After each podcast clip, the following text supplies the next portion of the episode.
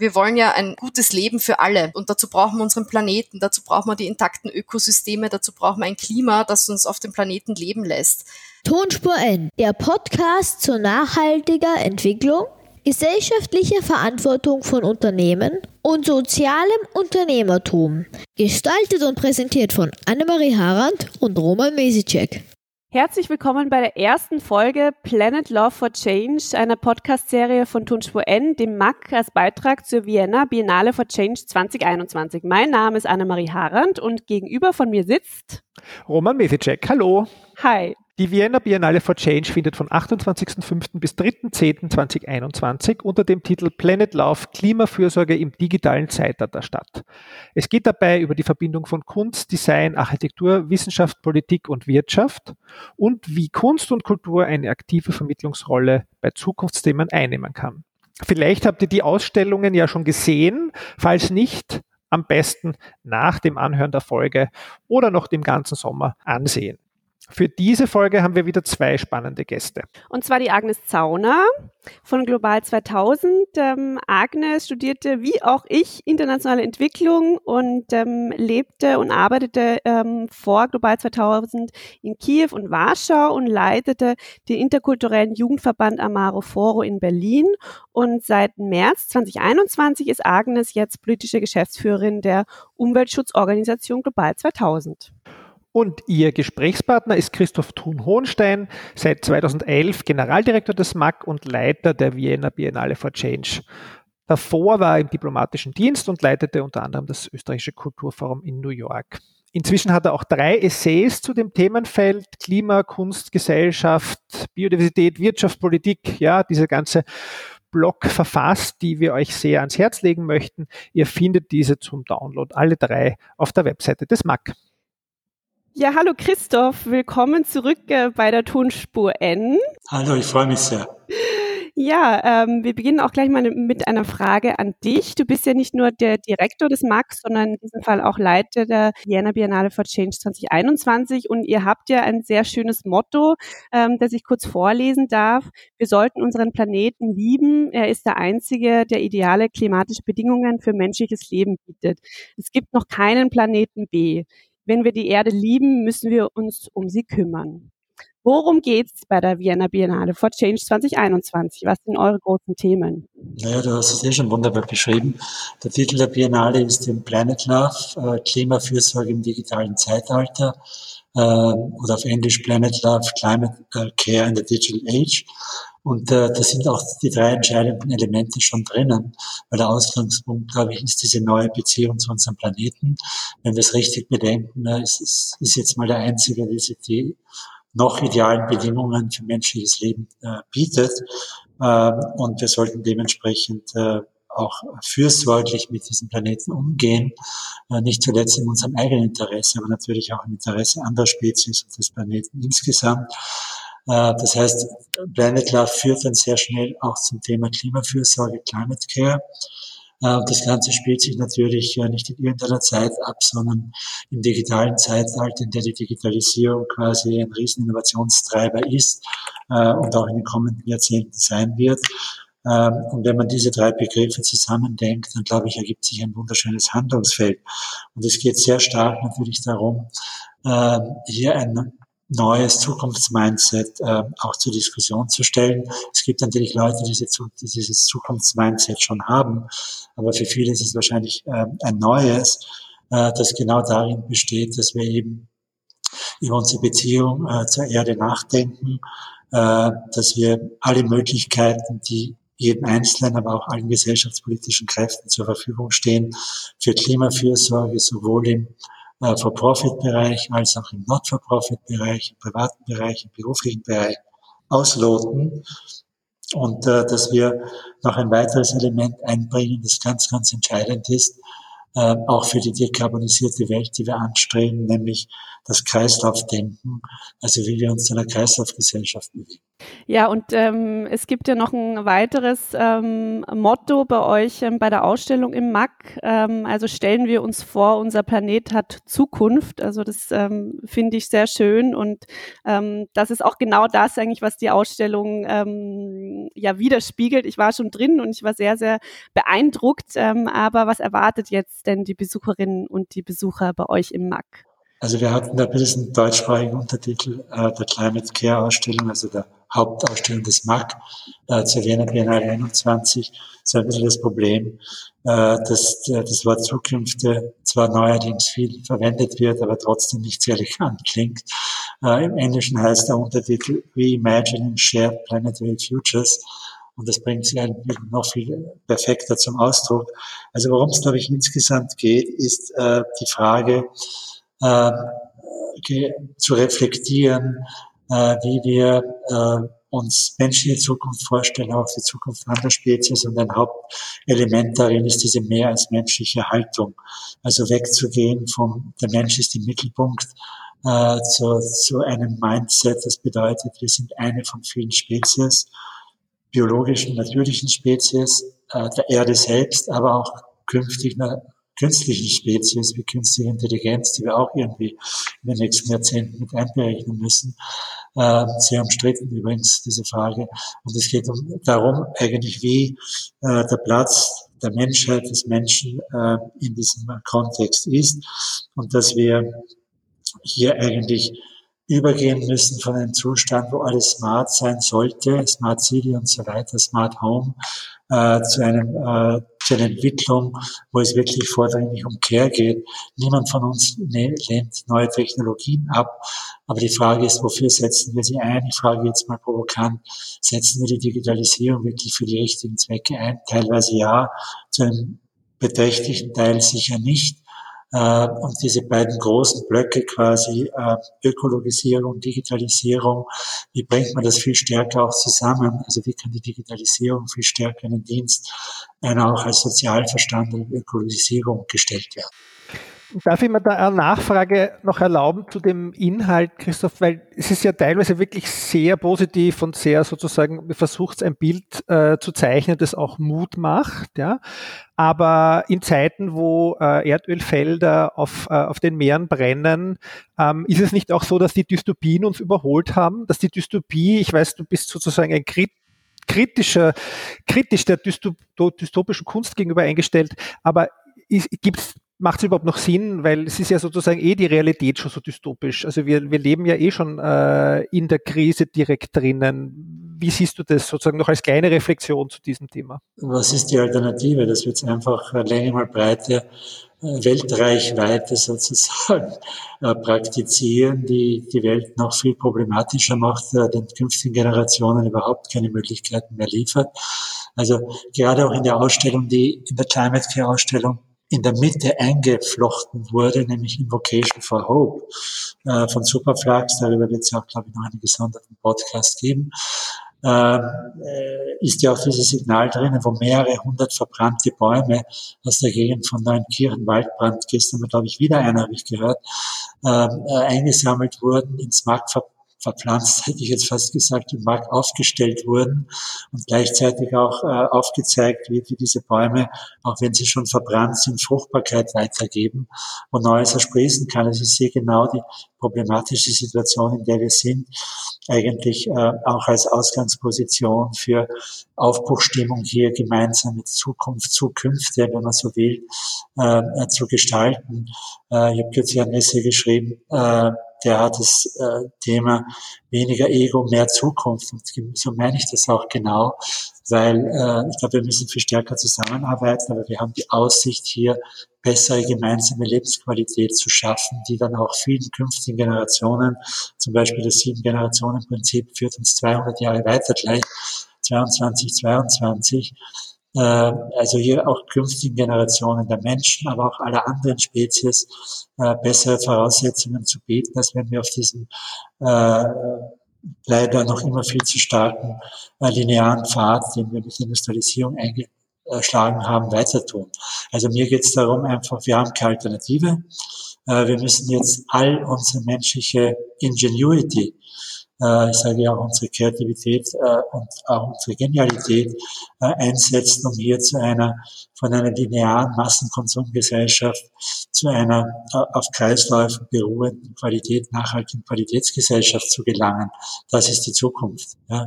Äh, und das immer eben auch mit dieser mehr als menschlichen Haltung.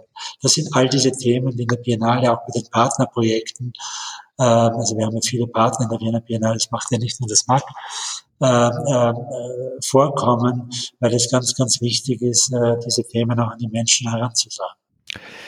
Jetzt schauen wir mal ein bisschen auf den zivilgesellschaftlichen Blick äh, auf das Ganze. Herzlich willkommen im Podcast Agnes. Ja, hallo, danke für die Einladung.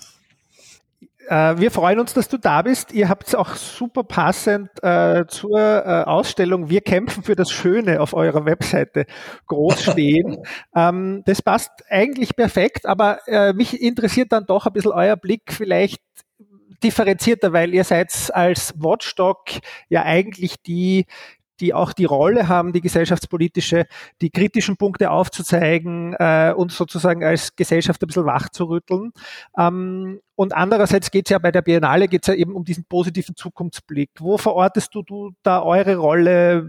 Wie gefällt dir die Ausstellung? Aber was sind so eure Themen, wo du sagst, da könnt ihr andocken? Eigentlich ist es ja so, wir beschäftigen uns auch äh, ganz viel mit diesem Zukunftsblick. Wie kann die Zukunft ausschauen und auch dieses, ich meine, du hast das erwähnt, wir kämpfen für das Schöne, also unser Slogan.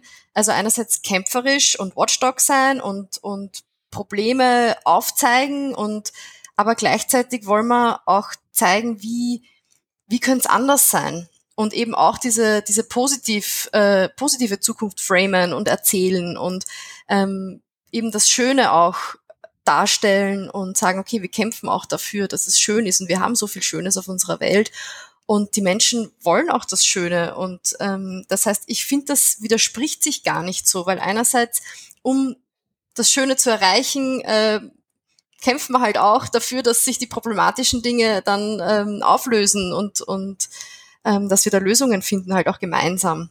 Und das ist auch zum Beispiel, was unsere Unterstützerinnen, ähm, was ihnen ganz stark am Herzen liegt. Und das sehe ich auch, ähm, ja, eigentlich tagtäglich. Und was ich sehr interessant finde, auch ähm, die Ausstellung super spannend, vor allem mit, mit Digitalisierung. Das ist uns was, was uns jetzt alle beschäftigt. Ähm, gleichzeitig sehe ich auch, also es ist einerseits ja, wir gehen ins Digitale rein und gleichzeitig ähm, sehe ich vor allem bei unseren aktiven, also bei unseren jungen aktiven Leuten diesen, diesen Drang, okay, ich möchte wieder physisch was, äh, was erleben, Menschen sehen, aber eben auch ins Museum gehen und mir was anschauen. Also ich finde, das sind zwei Welten, die können sich gar nicht ausschließen. Ich finde, es gehört zusammen. Und wenn wir was Physisches tun, wenn wir wir sind da auch künstlerisch tätig. Also wir, wir basteln, wir malen, wir denken uns aus, wie wir coole Aktionen machen können. Ähm, kreieren da. Ähm, wir haben eine riesige Dose gemacht, weil wir haben eine Aktion gehabt äh, für die Einführung von einem Pfandsystem und haben eine riesige Dose, also unsere Freiwilligen haben eine riesige Dose gebastelt und ähm, ja, also diese, diese Power da zu nutzen ist, ist, ist ganz wichtig und das sehe ich halt auch bei der, ähm, da, da die Kunst zu nutzen und, und künstlerisch ähm, die Problematiken aufzuzeigen, aber auch zu zeigen, wie kann eine gute Zukunft für alle aussehen. Und das finde ich eben so spannend an der Ausstellung, dass, da, dass man da auf ganz neue Ideen kommt. Und ich finde, wir können ja eine Zukunft oder Zukünfte, ich finde ganz spannend, dass es dieses, äh, dieses Mehrzahlwort gibt, weil das ist ja noch nicht gesetzt, wie, wie es ausschauen wird. Wir können uns ja verschiedene Zukünfte ausmalen aber wir können, wir können es nicht fotografieren, wir können keinen Film haben. Ich meine, klar, wir können was animieren oder so, aber wir wissen nicht, wie es aussieht und das finde ich so spannend und da kann meiner Meinung nach nur Kreativität und Kunst uns Antworten liefern. Und das finde ich ist so ein Riesenpotenzial und das sehe ich auch bei, also in, in meinem Job und, in der Umweltbewegung so, dass das ganz, ganz wichtig ist. Ich würde da wahnsinnig gern einhalten, wenn ich darf, äh, weil es äh, alles Themen sind, die uns natürlich hier auch im Markt, aber in der Wiener Biennale ebenso unglaublich am Herzen liegen. Das erste ist mal das Thema Schönheit. Ich habe ja vor einem Jahr den Begriff Klimaschönheit geprägt und äh, finde, dass das gut zusammenpasst. Warum? Weil wir bei Schönheit relativ rasch auch ein Gefühl entwickeln, was quasi der Schönheit abträglich ist und was ihr zuträglich ist. Ja? Und das kann man bis äh, in, zu jeder einzelnen Handlung, die man selber setzt, äh, äh, zurückverfolgen. Nämlich, was tut das mit äh, Schönheit? In dem Fall auch Klimaschönheit. Äh, und damit kommen ganz neue Bilder hinein. Also wenn ich jeden Tag wie heute Morgen äh, von Bötzleinsdorf hierher zu Fuß gehe, knappe sechs Kilometer, denke ich mir, das ist ein schöner Beitrag zur Klimaschönheit, aber auch für meinen eigenen Körper, mhm. für mein Wohlbefinden. Ich fühle mich einfach besser. Wenn es mal stark regnet und ich muss in die Straßenbahn steigen, bin ich total unglücklich schon den ganzen Tag. und äh, das ist ein wichtiges Thema. Zweitens, äh, analog digital. Äh, das Interessante ist ja quasi, vor ein paar Jahren haben wir noch alle geredet, die Künstliche Intelligenz wird uns alle arbeitslos machen.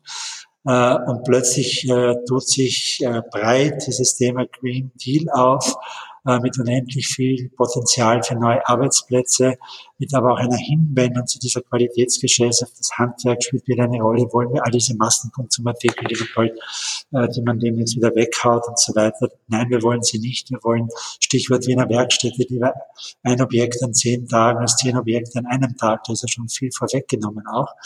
Und genau das Zusammendenken, auch Digitalisierung dort einsetzen, wo es auch hilft äh, für die Bewältigung der Klimakrise und möglichst viel analog, bin ich total bei dir, äh, Agnes. Ähm, und das Dritte, was mir jetzt einfach auch sehr schnell äh, gekommen ist, ich habe so die These aufgestellt, wir sind ja alle Klimakünstlerinnen und Künstler. Ja?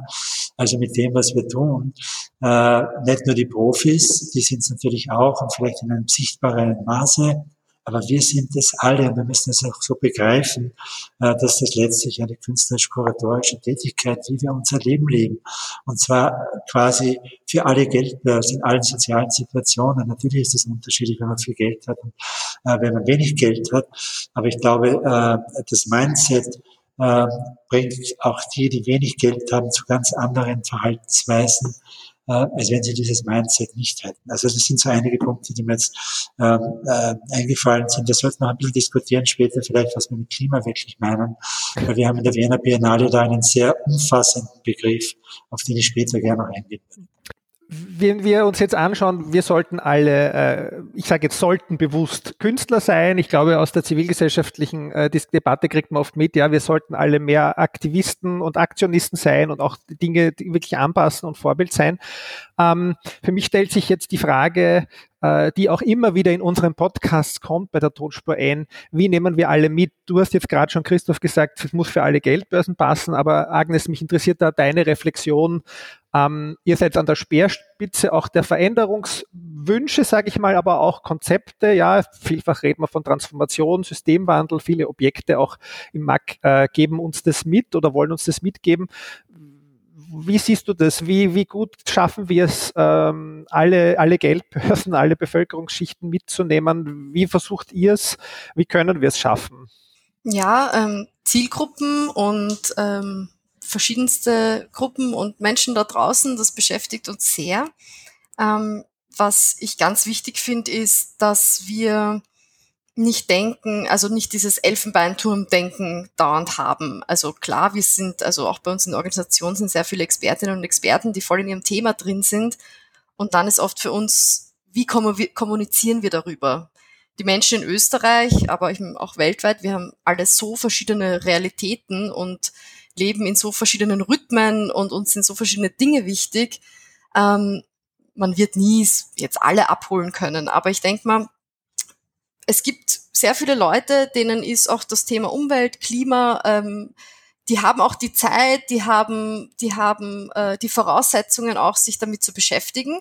Also wenn man zum Beispiel keine Zeit hat, wenn man äh, sehr lang arbeitet und dann noch drei Kinder zu versorgen hat abends, dann ähm, sehe ich, dass das äh, ja, dann kann man nicht sich noch mit ganz vielen anderen Dingen beschäftigen ähm, oder vielleicht auch kann man vielleicht auch nicht ins Museum gehen. Also ich finde auch das sich bewusst zu halten, dass es, dass es das auch gibt und dass das auch in Ordnung ist äh, und dass wir nicht von allen Menschen verlangen können, so, du bist jetzt die, die die Welt verändern muss, ähm, ist ganz wichtig. Aber gleichzeitig ist es wichtig, dass wir die Menschen in ihren unterschiedlichen Realitäten auf keinen Fall vergessen, weil wir wollen ja ein, ein gutes Leben für alle. Und, und dazu brauchen wir unseren Planeten, dazu brauchen wir die intakten Ökosysteme, dazu brauchen wir ein Klima, das uns auf dem Planeten leben lässt. Also das ist so jetzt auf der Metaebene ähm, auch mein Ansatz, wie ich arbeiten möchte. Und ähm, ich freue mich, wenn, wenn neue Menschen dazukommen, vielleicht Menschen, die vorher ähm, noch nie mit dem Thema Umweltschutz, Klimaschutz zu tun hatten. Ähm, und ich möchte mir auch immer mehr überlegen, ähm, Kampagnen, Projekte, Ideen, äh, wie man unterschiedliche Menschen anspricht. Also ich denke mal, das ist äh, ähm, im Museum sicher äh, ähnlich, äh, wenn man eine Ausstellung kuratiert und sich ausdenkt, äh, wen, wen möchte man ansprechen. Und das ist eine ganz wichtige Frage. Äh, ich glaube, Agnes, äh, danke, das sind ganz, ganz entscheidende Punkte, was wir brauchen. Und das ist hinter all diesen äh, Positionen, wir brauchen radikale Ökobildung. Der Christian Schiener, mit dem er gerade ein Projekt macht, würde sagen Ökointelligenz. Also wie erreichen wir das äh, jetzt auch für alle Teile der Gesellschaft, des Spektrums der Gesellschaft hier, äh, Bildung so zu vermitteln, dass sie spannend äh, drüber kommt, dass sie angenommen wird, dass sie leicht verständlich ist. Ähm, und was Kampagnen betrifft, natürlich wäre es besser äh, dafür geeignet, dass tolle Kommunikationsdesignerinnen und Designer das so herunterzubrechen, dass das die Menschen auch wirklich packt. Weil ich glaube, das ist die Voraussetzung für alles Weitere, dass die Menschen verstehen, wie unser ähm, worum es geht beim Klimawandel, warum wir Klimaschutz brauchen, äh, warum das Artensterben das zweite große Thema ist, die quasi auch die äh, Qualität unserer Ökosysteme, die Sanierung von Ökosystemen äh, und vieles mehr. Und warum, und diesen Punkt möchte ich nochmal hier einbringen, wir auch in die Kreislaufgesellschaft übergehen müssen, weil halten wir uns mal vor Augen, was eine große grüne Transformation bedeutet. Eine unglaubliche neue Materialanhäufung. Denken wir allein an die Mobilität. Also wenn jetzt, was ja hoffentlich nicht der Fall sein wird, äh, E-Autos in genau gleicher Zahl oder mehr als äh, Verbrennerautos quasi kommen, weil meine Hoffnung ist, dass die Verbrenner so bald wie möglich verschwinden äh, und die E-Autos vielleicht in geringerer Zahl kommen. Aber allein dieser Gedanke, dass hier plötzlich so viel auch völlig neue Autos auf den Straßen stehen, was das wieder an Materialaufwand bedeutet. Also die Frage ist einfach, wie können wir das noch klüger machen und vielleicht auch Mobilität noch viel neuer denken, als das bisher geschieht. Und da braucht es auch wieder auch diese Zukunftsvisionen darum diese Zukunftsvisionen sichtbar machen. Zum Beispiel, ich habe da auch schon einzelne Bilder gesehen, äh, wie würde Wien ausschauen im Jahr 2030, 40 mit völlig veränderten Mobilitätskonzepten, wo ganz andere Dinge eine Rolle spielen in der Mobilität.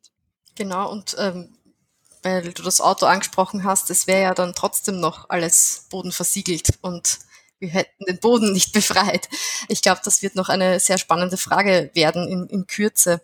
Ähm, ich wollte noch anknüpfen zur Kunst und welche Rolle ähm, sie eben in diesem Zukunftsvermitteln ähm, spielen kann. Also ich glaube ja ganz stark dran, dass Kunst auf eine ganz andere Weise berühren kann. Also beim also mir geht's so und ich kann nur von meinen Gefühlen auf, auf andere Menschen dann auch schließen, äh, wenn ich ein cooles Lied höre, was mich mitreißt, wo ich denke, ich, ich will dazu tanzen und das hat einen Text, der, der mich berührt.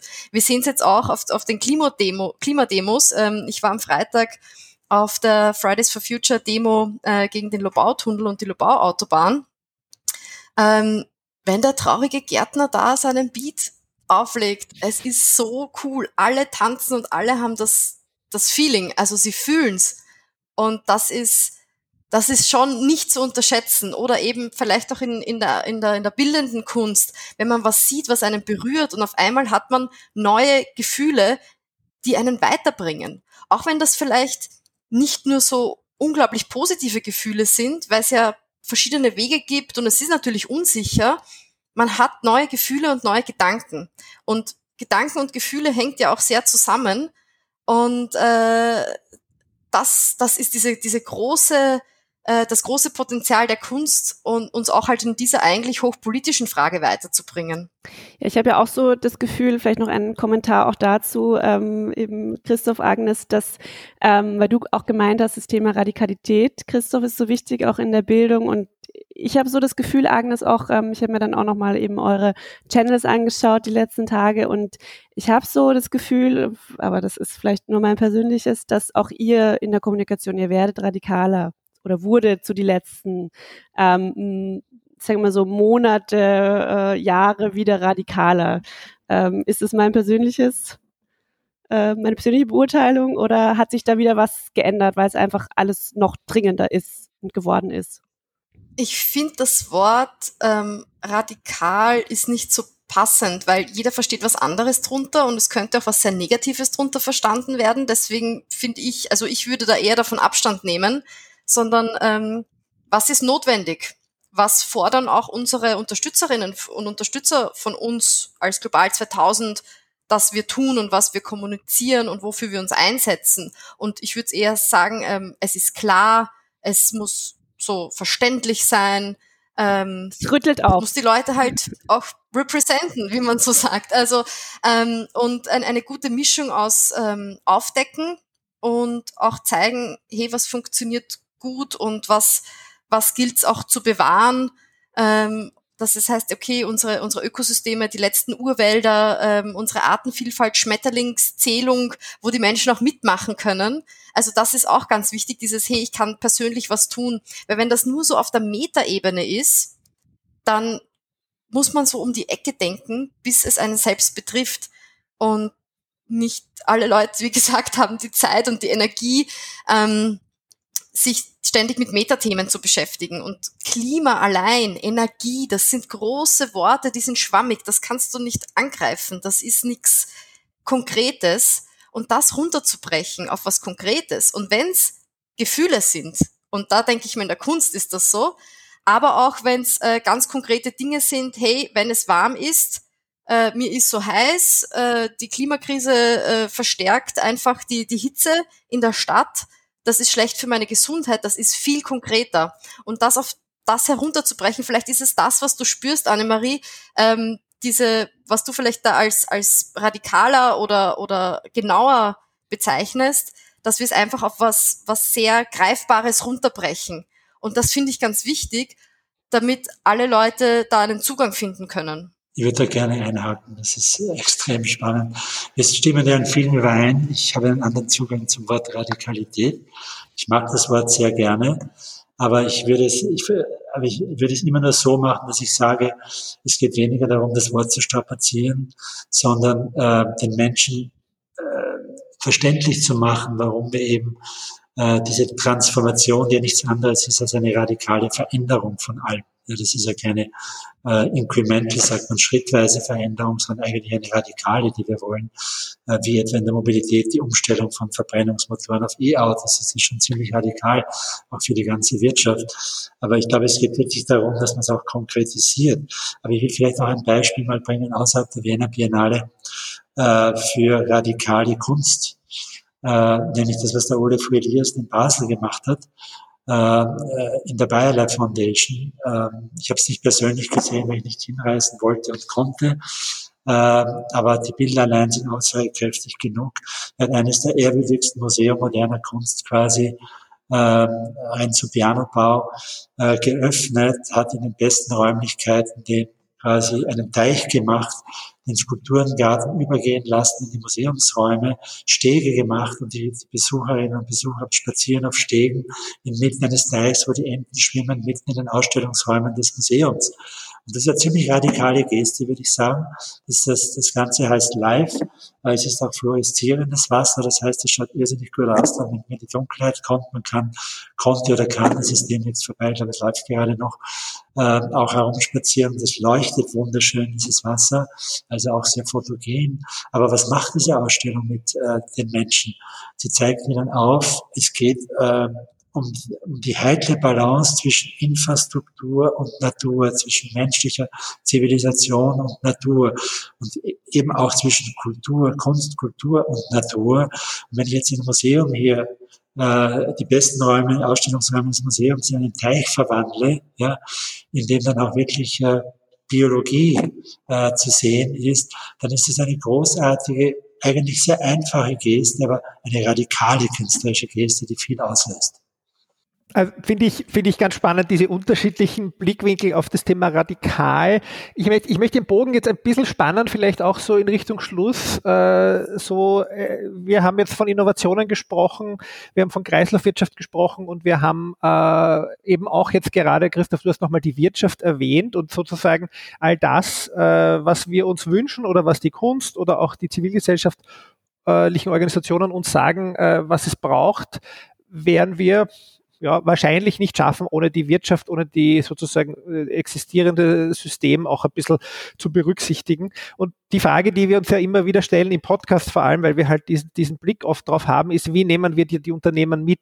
Ja, weil wir sehen viel inkrementelle Innovation, ja, das ist schön, aber äh, diese Transformation, da sind die meisten noch weit weg. Und vielleicht so als ein kurzer Abschluss, Schrägstrich Ausblick, was, was könnt, was glaubt ihr, kann die Wirtschaft von, von euch, sage ich mal jetzt, einerseits von der Kunst, andererseits äh, von den NGOs äh, äh, mitnehmen? Wie, wie, was bietet ihr ihnen an? Was kann man da tun, um die, die teilweise wirklich ja, das wissen wir ja noch aus der Reserve zu locken und endlich in die Gänge zu kommen? Also ich finde, es gibt ja gar nicht die Wirtschaft. Es gibt ganz verschiedenste Unternehmen, es gibt äh, große, kleine, äh, Selbstständige, es gibt nicht die Wirtschaft und die Wirtschaft wird auch nicht alleine von der Wirtschaftskammer vertreten. Also das ist ganz, ganz wichtig.